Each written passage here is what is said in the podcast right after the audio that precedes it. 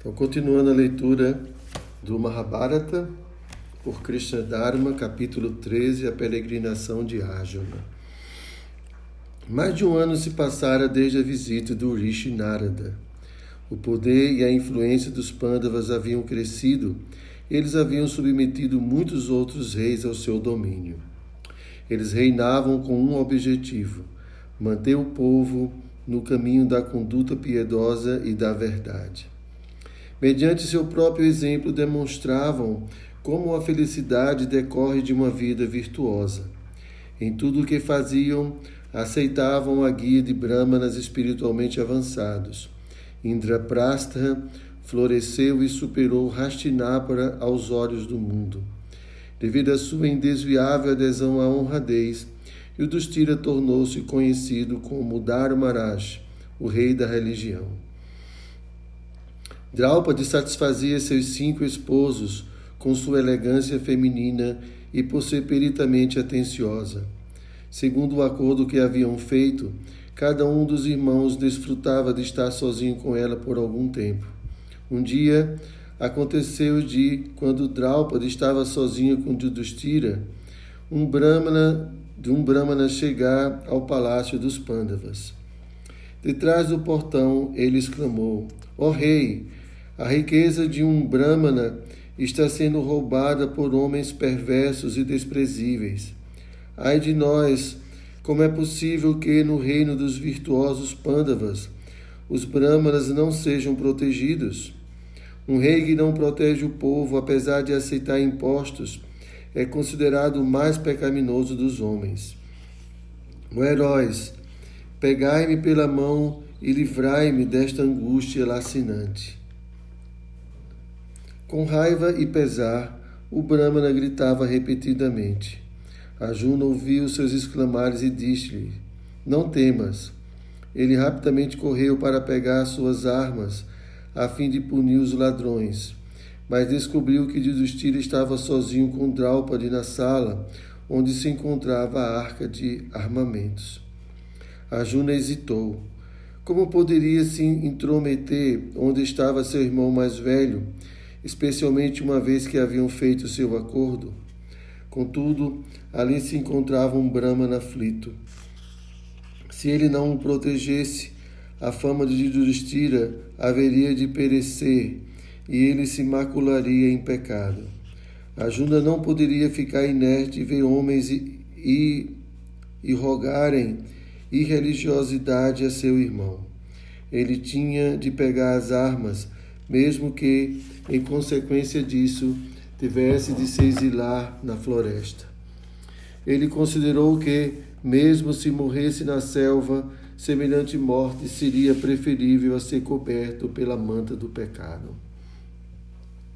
A Juna decidiu entrar no cômodo e reunir suas armas. Ele bateu a porta e adentrou. Olhando fixamente à sua frente com passos longos, ele buscou objetivamente as armas. E Yudhishthira sorriu vendo seu irmão mais novo. Ele sabia que Ajuna, por certo, tinha um importante motivo para haver entrado. Ajuna então explicou a situação rapidamente, pegou seu arco e correu para fora do palácio. Pegando o Brahmana e montando em sua quadriga, ele perseguiu os ladrões. Ao vê-los ao longe, Ajuna disparou infalíveis flechas derrubando os ladrões que fugiam com as vacas do Brahmana. Fazendo imediata justiça aos ladrões, Arjuna devolveu a propriedade do, do grato Brahmana e retornou para a cidade.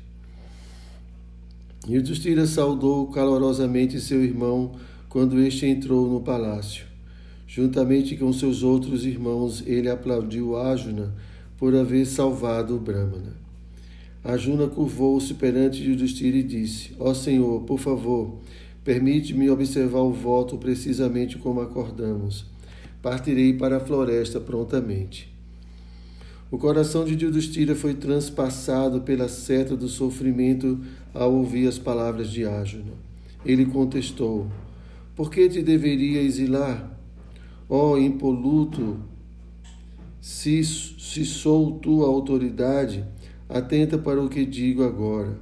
Em nada me perturbou haveres adentrado a sala, e existe a necessidade de que partas para a floresta. Era com os olhos lacrimejantes que Judustira olhava para seu belo irmão de cabelos encaracolados. Como poderia suportar a saudade de tão digna e amável alma? Ele explicou a Ájuna que as escrituras sancionavam que um irmão mais novo entrasse no quarto onde seu irmão mais velho se encontrasse sentado com sua esposa. Apenas o irmão mais velho adentrar o quarto do irmão mais novo em situação semelhante é um comportamento condenável. A Juna havia entrado na sala unicamente com o propósito de cumprir seu dever prescrito de servir de Dustira. A Juna, entretanto, estava decidido. Meu senhor, ouvi de ti que a virtude deve ser praticada sem hesitação ou perplexidade. Não fraquejarei. A verdade é minha arma e a retidão minha força. Dai-me a permissão de partir e retirar-me-ei hoje para a floresta. Nada obstante as repetidas súplicas dos demais pândavas, Arjuna não se deixou desviar de sua resolução. Por fim, Yudhishthira concedeu e permitiu-lhe partir. Conquanto fosse ser doloroso pensar em seu irmão mais novo exilado por tanto tempo, aquilo deveria de algum modo se tratar de um arranjo da providência. Certamente o Senhor tinha algum propósito inescrutável que, em última instância, revelar-se-ia para o seu benefício. Descontente, viu Ajuna deixar a cidade acompanhado por brahmanas a cantarem hinos sagrados e por criados carregando riquezas para que ele distribuísse em caridade enquanto viajava. O jovem príncipe rumou a pé em direção ao norte. Ele decidiu primeiramente seguir o curso do Ganges com destino aos Himalaias, então proceder sentido leste para a costa. Seguindo o litoral em um grande círculo, retornaria por fim a Indraprasta. A Juna viajava tranquilamente. Viu encantadores lagos, bosques e jardins. Havia incontáveis eremitérios ao longo das margens do Ganges, nos quais viviam muitos sábios, e todas as noites a Juna demorava-se com eles e recitava orações em sua companhia. Ele também ouvia os sábios narrarem a história das escrituras antigas, pertinente aos passatempos do Senhor Supremo em suas muitas encarnações em seu caminhar. A Juna frequentemente pensava em seu primo e querido amigo Krishna. Ele esperava visitá-lo até o fim do exílio. O Pandava escutava com atenção os sábios descreverem como Krishna era a não nascida e original personalidade de Deus, aparecendo na terra a fim de aniquilar os homens demoníacos e estabelecer a religião entre, entre, eterna do amor puro por Deus. Enquanto viajava, Ajuna realizou sacrifícios de fogo de modo a satisfazer Vishnu e os deuses. Uma noite, quando os Brahmanas estavam acendendo o fogo sagrado, Ajuna entrou no Ganges a fim de se banhar. Ele estava prestes a sair à margem do rio quando repentinamente sentiu ser puxado para baixo d'água por uma força invisível. Malgrado seus esforços por se libertar, foi puxado profundamente para o fundo do rio. Ele então deu consigo misticamente transportado para um palácio celestial. Ajuna olhou ao redor e viu um fogo sagrado queimando na sala onde entrara. O príncipe imediatamente se sentou diante do fogo e ofereceu oblações de guia às chamas, recitando destemidamente os mantras. Quando Ajuna estava concluindo seus rituais noturnos daquele estranho local, uma bela mulher entrou na sala. Ela olhou timidamente para Ajuna e sorriu. Ele imediatamente a identificou como uma donzela pertencente à celestial raça Naga. Ajuna compreendeu de imediato o que acontecera. As Nagas tem o poder de transferir os humanos para a sua própria dimensão celestial de existência. Obviamente, aquela moça se havia atraído por ele e o descera para sua residência. Ele correspondeu o sorriso dela e disse: Ó formosa donzela, és deveras ousada. Quem és e onde se localiza esta região divina? A moça respondeu que era a filha de um rei Naga chamado Caurávia. Seu nome era Ulupi. Quando entrastes no rio para te banhares, eu estava me movendo pelas águas em minha forma elétrica ou etérica. Fui vitimada pela flecha de Cupido, tão logo vi tua forma similar a um deus. Ó descendente de Curo, ainda não sou casada. Por conseguinte, aceite-me, por favor, como tua esposa. Dá-te a minha pessoa e me gratifique neste dia. A Juna disse que estava submetido a um voto de celibato por um ano. Ele, em virtude daquilo, não poderia aceitá-la como sua esposa.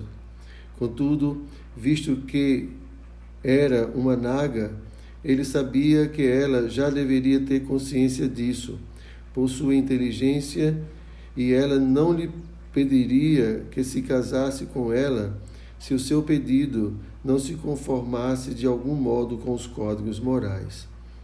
Com efeito, as Escrituras prescrevem que um kshatriya jamais deve recusar uma donzela que se oferece suplicante. A Juna perguntou-lhe como ele poderia satisfazer o desejo dela e ao mesmo tempo preservar sua retidão. O Lupi disse em resposta: Sei de teu voto, ó herói. Tu e teus irmãos estabeleceram uma regra atinente a Draupadi. Isto é bem conhecido entre os deuses. A regra, no entanto, diz respeito apenas a ti e a tua esposa. É com ela que não te deves unir pelo próximo ano. Não haverá pecado na aceitação de outra mulher.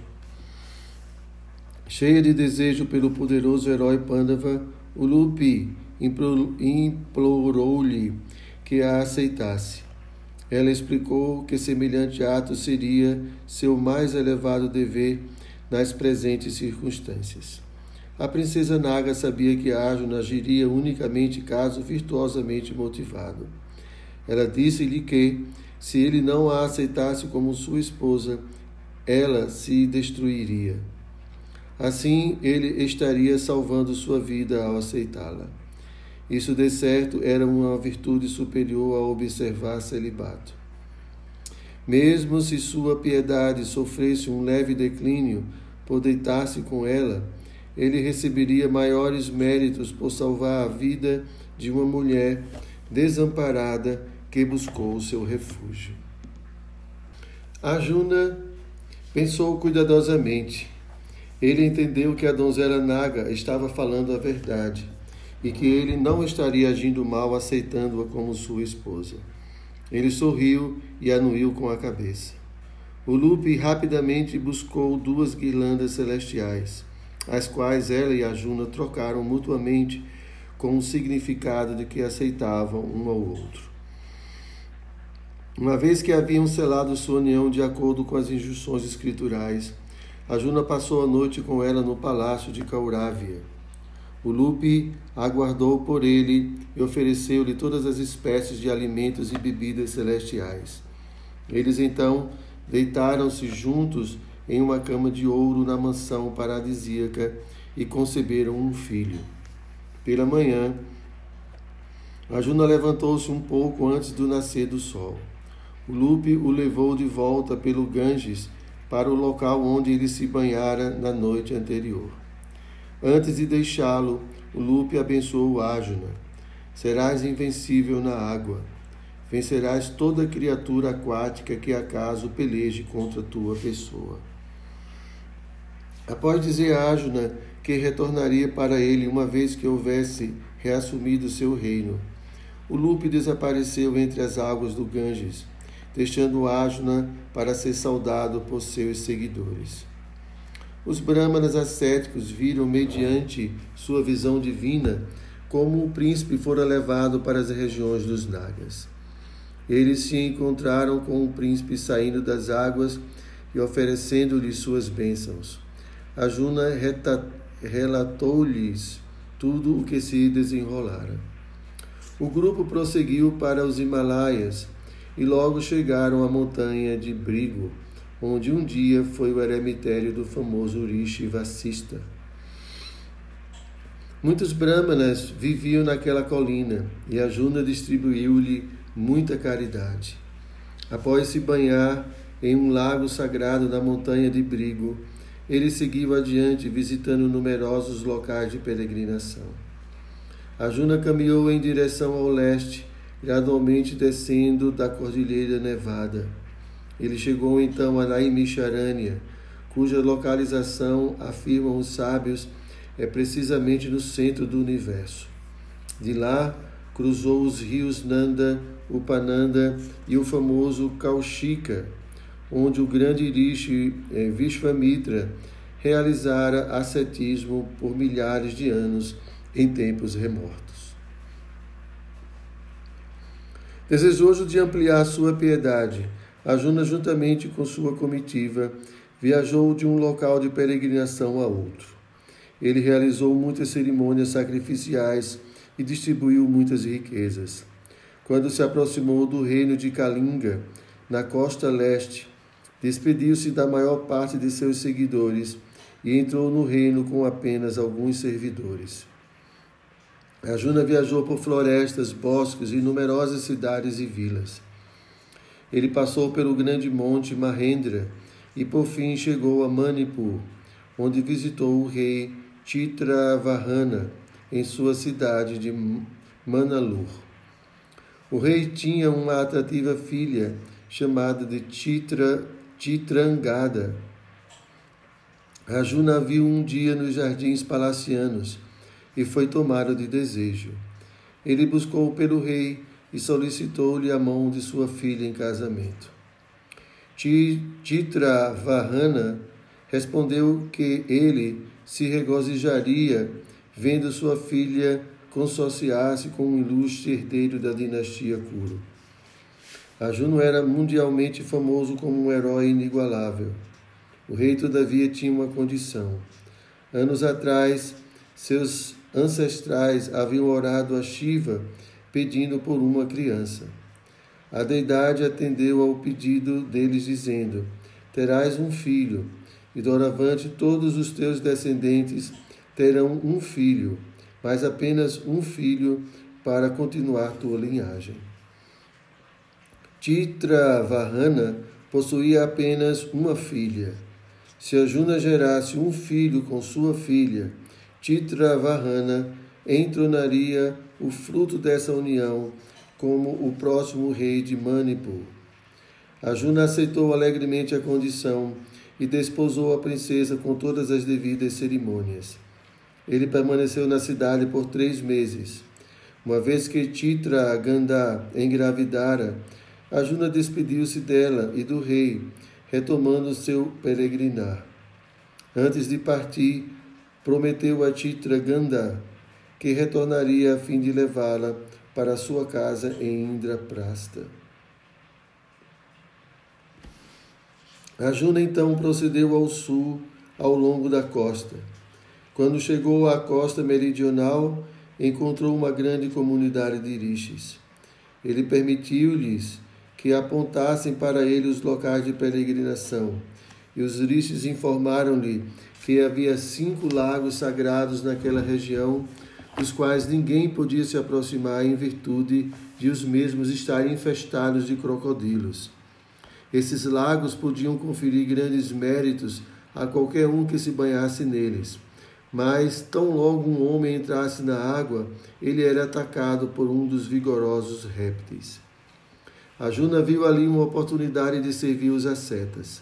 Ele lembrou-se da bênção que havia recebido de Ulupi.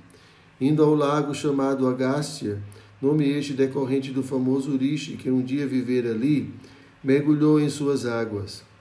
Uma das pernas de Ágila foi imediatamente mordida por um grande crocodilo. Sentindo a força divina conferida por Ulupe, ele agarrou o animal e o arrancou da água.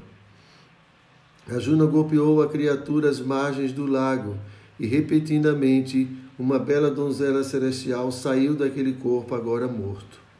Diante daquela visão maravilhosa, Juna perguntou: Quem és, ó beldade? Por que cometestes tais pecados nesse lago, afugentando os ascetas imaculados?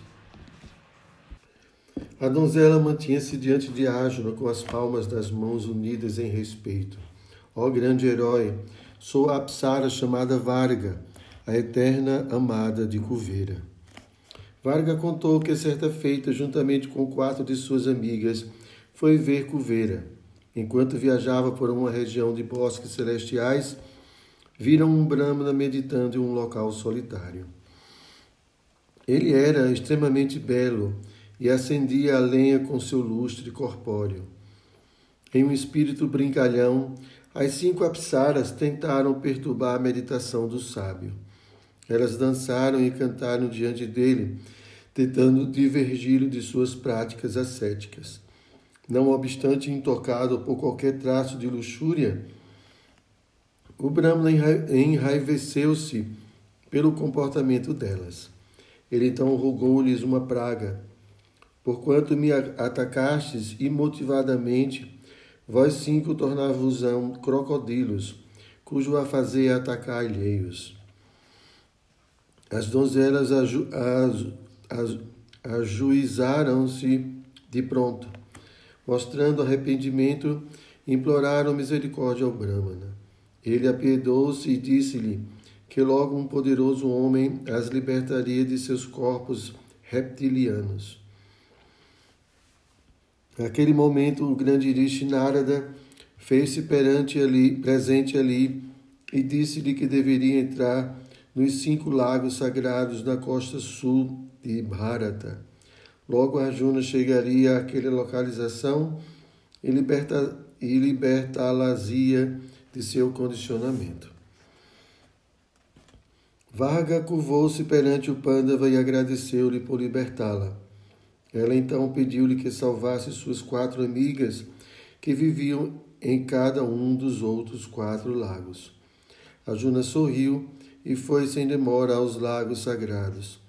Ele violentamente arrancou do lago todos os outros crocodilos e todas as vezes viu uma donzela de fulgurante beleza sair do feroz corpo do réptil. As cinco apsaras se juntaram e, após oferecer a Arjuna seus respeitos, ascenderam aos céus. Uma vez que novamente tornaram os lagos seguros, Arjuna despediu-se dos rishis e deu continuidade à sua viagem. Arjuna viajou para a costa oeste de Bharata até chegar a Prabhasa. No mar próximo a Prabhasa, Krishna construíram uma cidade chamada Dwaraka. Arjuna pôde ver a esplêndida cidade fortaleza ao longe, brilhando como o sol no horizonte. Ela era acessível somente atravessando uma ponte fortemente guardada. Ao chegar à ponte, Arjuna pediu que Krishna fosse informado acerca de sua chegada. Krishna imediatamente saiu da cidade para ver seu querido amigo. Eles se abraçaram felizes. Novas do exílio de Arjuna, de Indraprastha, já haviam alcançado Dwaraka, e Krishna esperava por sua chegada antes do término do ano. Ele sabia que Arjuna estava interessado em ganhar a mão de sua irmã Subhadra. Arjuna muito ouvira falar acerca da princesa Kongada, a prima de Krishna, que havia estudado com Drona juntamente com os Pandavas. Gada a descrevera como possuidora de incomparável beleza e munida de toda a qualificação feminina. Apenas por ouvir as descrições o coração de Arjuna se atraiu. Ele decidiu, já ali, que de algum modo ganhá-la-ia como sua esposa. E isso criaria uma aliança entre os Pandavas e seu amado Senhor Krishna. Arjuna relatou a Krishna os eventos de suas viagens pelas terras sagradas e o herói Vishnu disse: Tudo isso é muito bom. Tua piedade e tua virtude estão sempre a crescerem. O príncipe Pandava rapidamente se voltou para a questão de Subhadra. Ele interrogou Krishna acerca de como ele poderia ganhá-la. Krishna sorriu.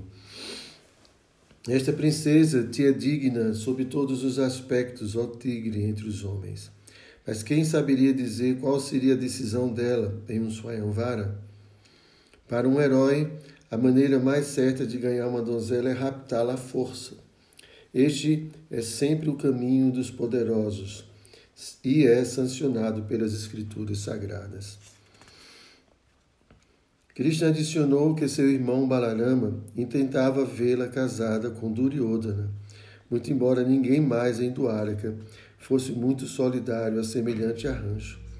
Krishna, em especial, desgostava muito da ideia. Ele preferiria imensamente que Arjuna ganhasse a mão de sua irmã. Balarama, entretanto, era o pai da cidade e o irmão mais velho de Krishna, e Krishna não queria contrariar seus desejos. Ele pediu que Arjuna fosse paciente. Eles fariam um plano. Enquanto isso, Passariam algum tempo juntos. A Juna ainda tinha quatro meses de exílio, os quais poderia passar em Duarca. Krishna sugeriu que Arjuna mantivesse oculta sua identidade. Se ele adentrasse a cidade sem qualquer disfarce, não obteria a chance de ver Subhadra. Ela vivia no palácio de Balarama e jamais era vista publicamente. Seu primeiro aparecimento em público seria em seu casamento.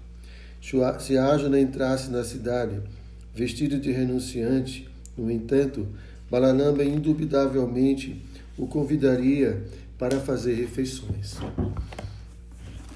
Krishna sabia que seu irmão mais velho muito se aprazia em receber ascetas e sábios, e também que ele sempre organizava tudo para Subhadra servi-los de modo que ela pudesse receber as bênçãos deles e ampliar sua virtude. A Juna deveria, por conseguinte, disfarçar-se de renunciante, um membro da ordem sannyasa. Ninguém o reconheceria se ele emaranhasse seu cabelo e deixasse crescer a barba, especialmente vestido com os trajes açafroados de um sannyasi. Ele então poderia viver em Dwarka pelos próximos meses e aguardar pela oportunidade de ganhar a formosa Subhadra. A estação da chuva já se fazia sentir e era costume para os ascetas andarilhos permanecerem em cidades até o término das chuvas. Krishna voltou para o interior de sua cidade e Arjuna aguardou por mais alguns dias antes de entrar. O plano de Krishna parecia bom. O Pandava queria a chance de ver Subhadra e também queria lhe dar a chance de vê-lo. Piedoso não a queria raptar contra a vontade dela. Se ela não se atraísse por ele, deixaria deixaria em paz. Ele perdeu, prendeu seu cabelo em um nó sobre sua cabeça e vestiu os trajes de um renunciante, segurando em uma de suas mãos o bordão de três pontas tradicionalmente carregado pelos sannyasis Vaishnavas, os adoradores de Vishnu na ordem renunciada, Arjuna adentrou do Araka. Os porteiros, de nada suspeitando, permitiram a entrada do asceta e apenas lhes mostraram respeito unindo as palmas de suas mãos enquanto ele passava. Arjuna caminhou por sobre a enorme ponte de ouro que cruzava o oceano até a cidade e que era incrustada de pedras valiosas. A intervalos, a ponte expandia-se em espaçosas plataformas, onde soldados bem equipados faziam guarda. Nenhum deles reconheceu a Juna enquanto passava. Quando a alcançou a cidade, ficou atônito ante sua opulência.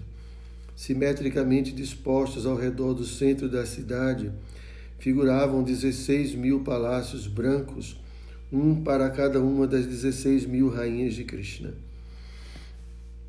Cada palácio era ornado por ouro e pedras preciosas, e um único daqueles palácios rivalizava facilmente o celestial Monte Mero em seu tamanho e esplendor.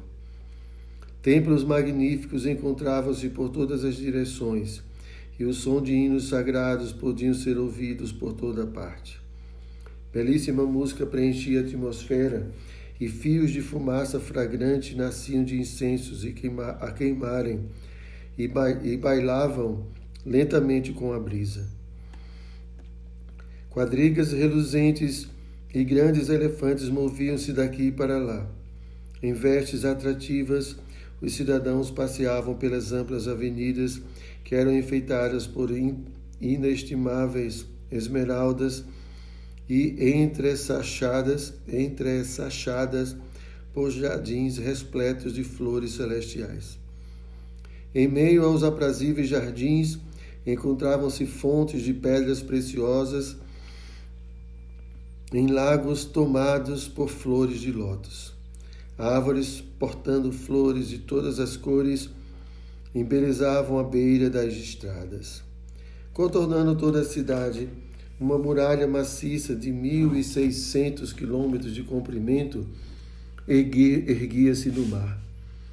Enquanto caminhava para o bairro dos Brahmas na cidade, a Juno olhava tudo maravilhado. Krishna providenciara que seu amigo recebesse uma grande casa para servir-lhe de residência. Ele lhe disse que informaria Balarama sobre a chegada de um sannyasi Vaishnava e que Arjuna podia esperar por ser, em, em bem breve, convidado para o palácio de Balarama, onde veria Subhadra. Arjuna sentia como se houvesse ascendido a morada de Indra nos planetas celestiais. Os deuses de fato eram vistos frequentemente ou frequentando Duarca e parecia que seus residentes estavam celebrando um interminável festival.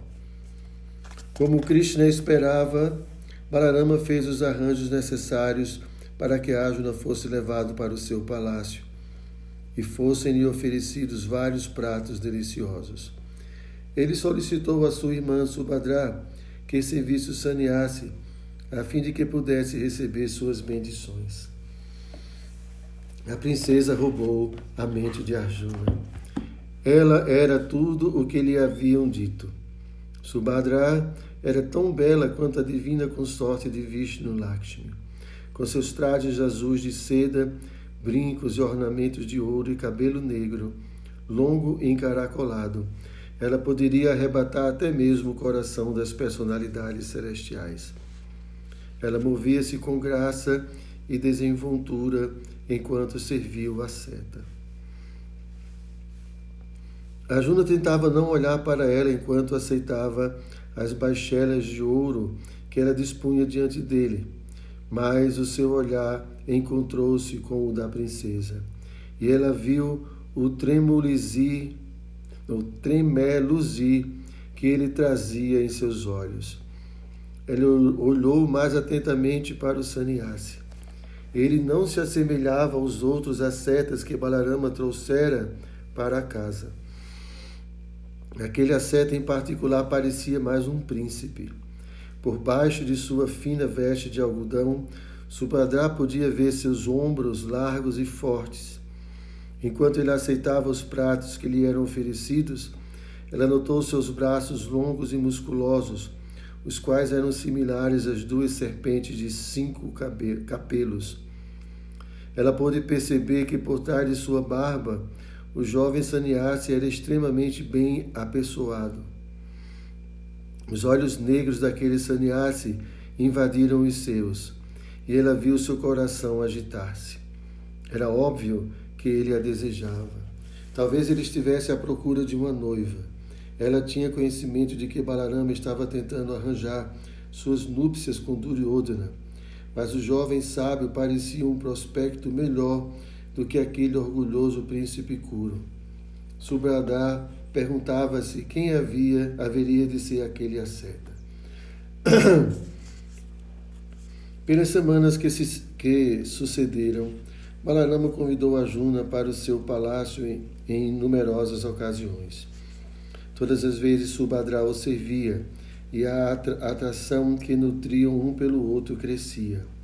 Um dia, em confidência, Krishna falou com sua irmã acerca da temática de seu casamento. Ela lhe disse acerca de seus sentimentos pelo desconhecido Sannyasi, diante do que Krishna sorriu. Ele perguntou como ela se sentia em relação a Duryodhana. O semblante da princesa contorceu-se em desdenho. Krishna, neste momento, mencionou o nome de Arjuna, contando-lhe que o Pandava tinha o desejo de se tornar seu cônjuge. Com, com efeito, ele viera a Duarca, a fim de pedir sua mão. Subhadra olhava para Krishna com atenção. Repetidamente, deu-se conta do que Krishna estava dizendo. O asceta garboso era Arjuna. Como pudera não deduzir? O dito sannyasi, que caminhava como um majestoso leão e falava com uma voz similar a trovões, não poderia ser outro senão um poderoso governante. Subhadra deu consigo tomada de empolgação. Era seu maior desejo tornar-se esposa daquele famoso herói Kuro, mas Krishna alertou de que deveria manter segredo de sua identidade. Se Balarama tomasse conhecimento da verdade, haveria problemas. Ela deveria ser paciente. A Juna seguramente encontraria um modo de desposá-la. A estação das chuvas já se aproximava de seu término. Balarama convidou Sannyasi ao seu palácio para uma última visita. Subhara serviu mais uma vez. Mediante olhares e sorrisos, ela deixou claro ao Pandava o sentimento que carregava consigo. O coração de Arjuna batia forte. Ele mal podia comer. Ele orou pedindo que obtivesse sem demora uma chance de ter a princesa como sua esposa. Terminada a refeição, Balarama presenteou o sannyasi com ouro e joias e enviou-o para casa. Arjuna partiu com sua mente em desordem. Ele tinha, de algum modo, que ganhar a mão de Subhadra. Durante as últimas semanas da estação da chuvosa, sua mente permaneceu fixa na princesa. Finalmente as chuvas terminaram e era chegado o momento de Arjuna deixar Dwaraka. Krishna foi vê-lo e disse-lhe que haveria um festival na colina eh, Raivataka, a qual cingia o litoral ao redor de Dwaraka. Todos os iados compareceriam. A dona Irosa Subhadra também estaria lá. Krishna indicou que aquela poderia ser a oportunidade pela qual a Juna estava esperando.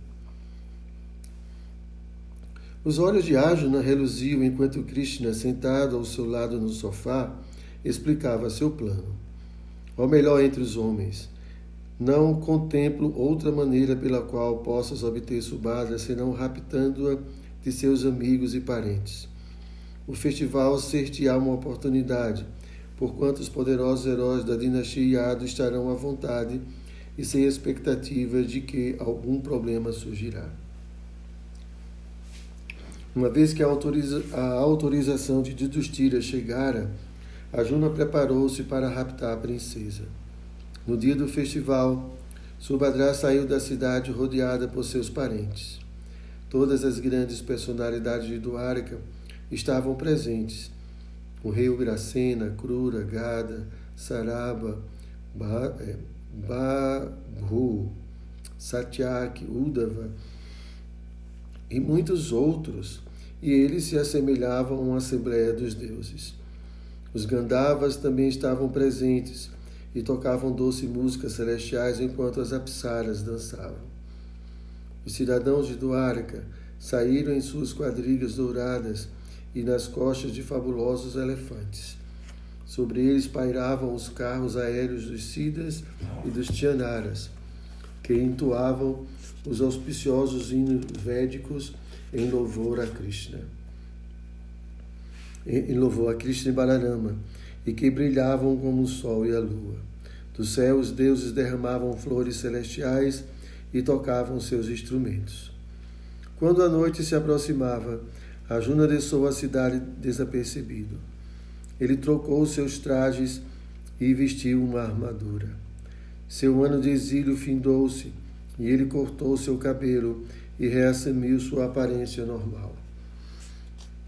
Cristo encontrou-se com ele e deu-lhe uma quadriga puxada por Shaibia e Sugriva. dois dos corcéis celestiais de Krishna. Enquanto os viados divertiam-se nos perfumosos bosques de Iraivataka, Juna subiu em sua quadriga.